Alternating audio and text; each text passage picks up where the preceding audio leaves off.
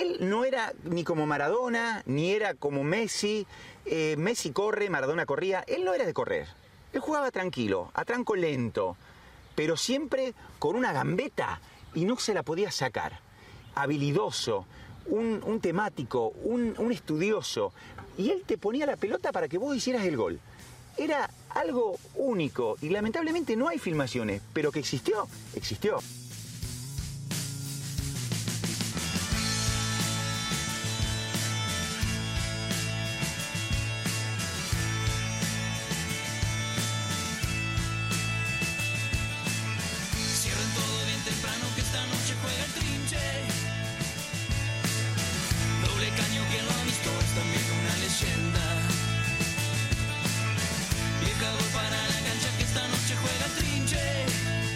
Dice la canción, cierren todo bien temprano que esta noche juega el trinche. Esto era lo que se decía en Rosario cuando Messi aún no era Messi.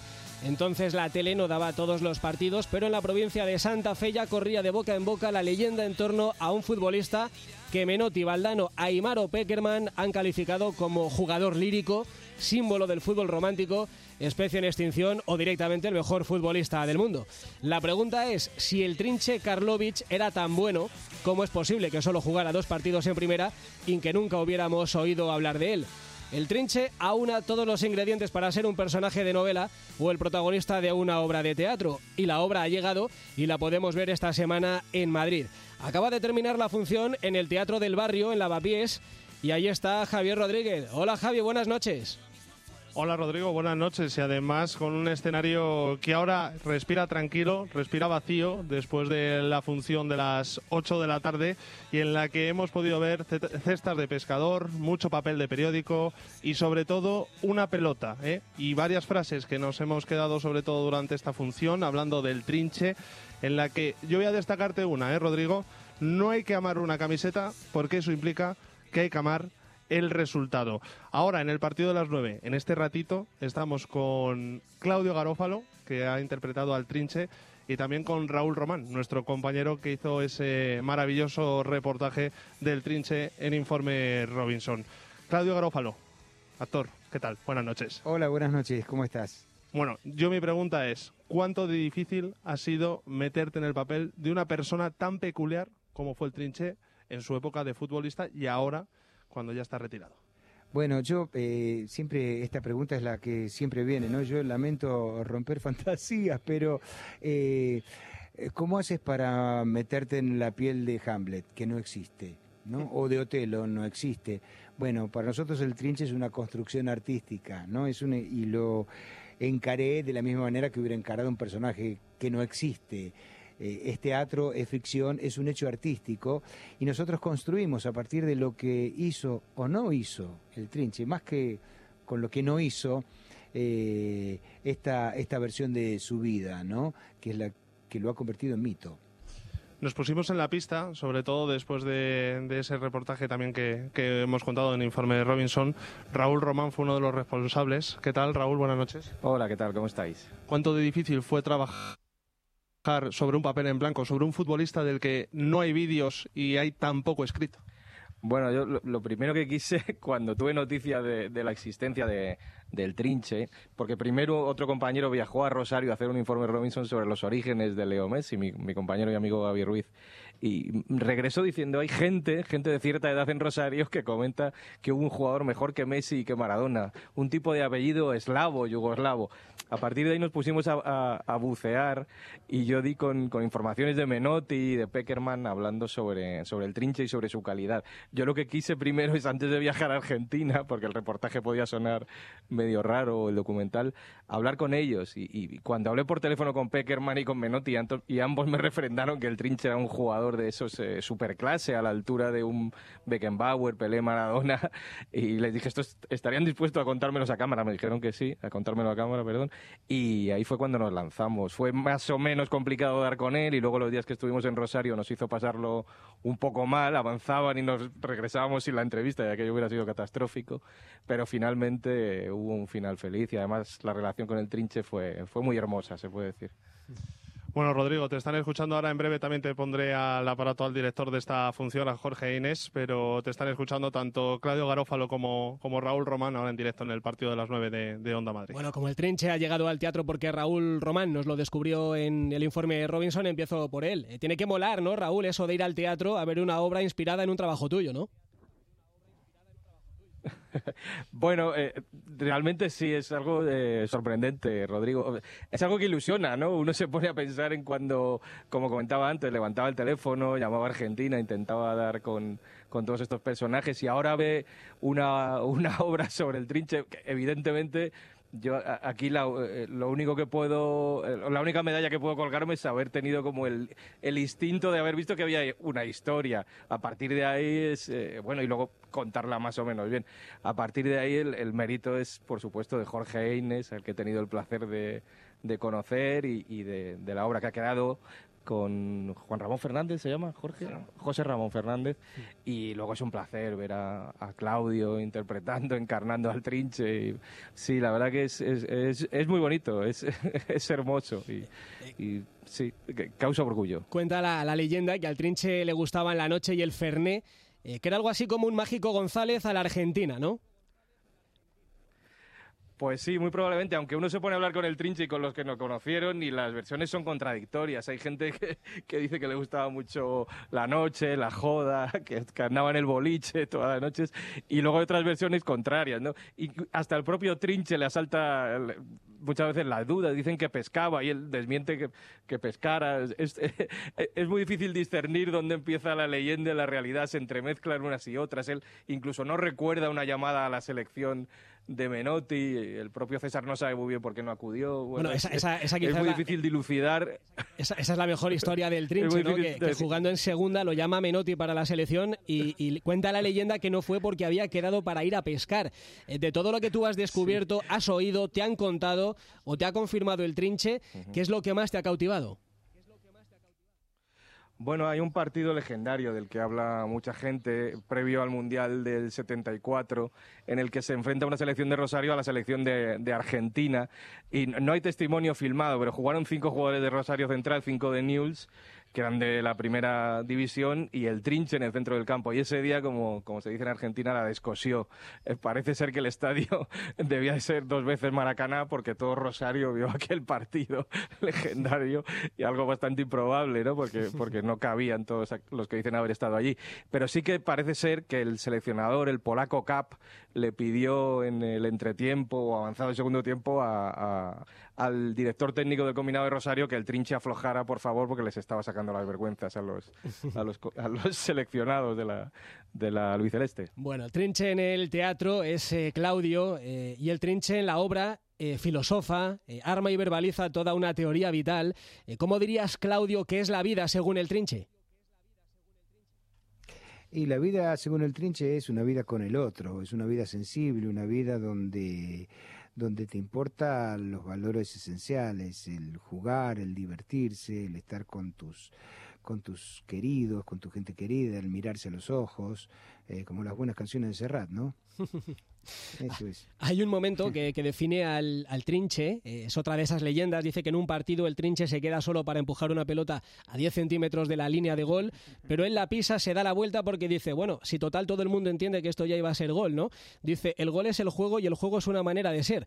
Le querían pegar hasta sus propios compañeros porque él se dio la vuelta, no marcó el gol y siguió jugando. Exactamente, bueno, esa es una de las escenas más festejadas de la obra. En la función del día del estreno en Rosario, hace ya dos años, donde estaba el trinche, eh, esa escena fue eh, irrumpida por un aplauso a telón abierto. Yo estaba, dije esa parte que tú dices y la gente se paró y se puso a aplaudir. ¿A ti te gusta el fútbol? Que terminaran. ¿Te gusta el fútbol a ti, Claudio?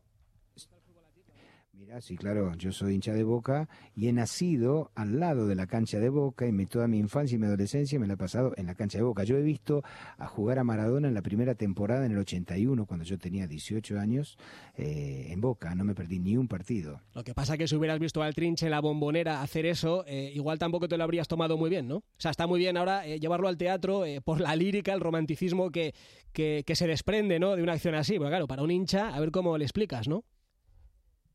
Eh, sí, totalmente. Y bueno, claro, sí, sí, sí, sí, que no haga el gol no, no se entiende.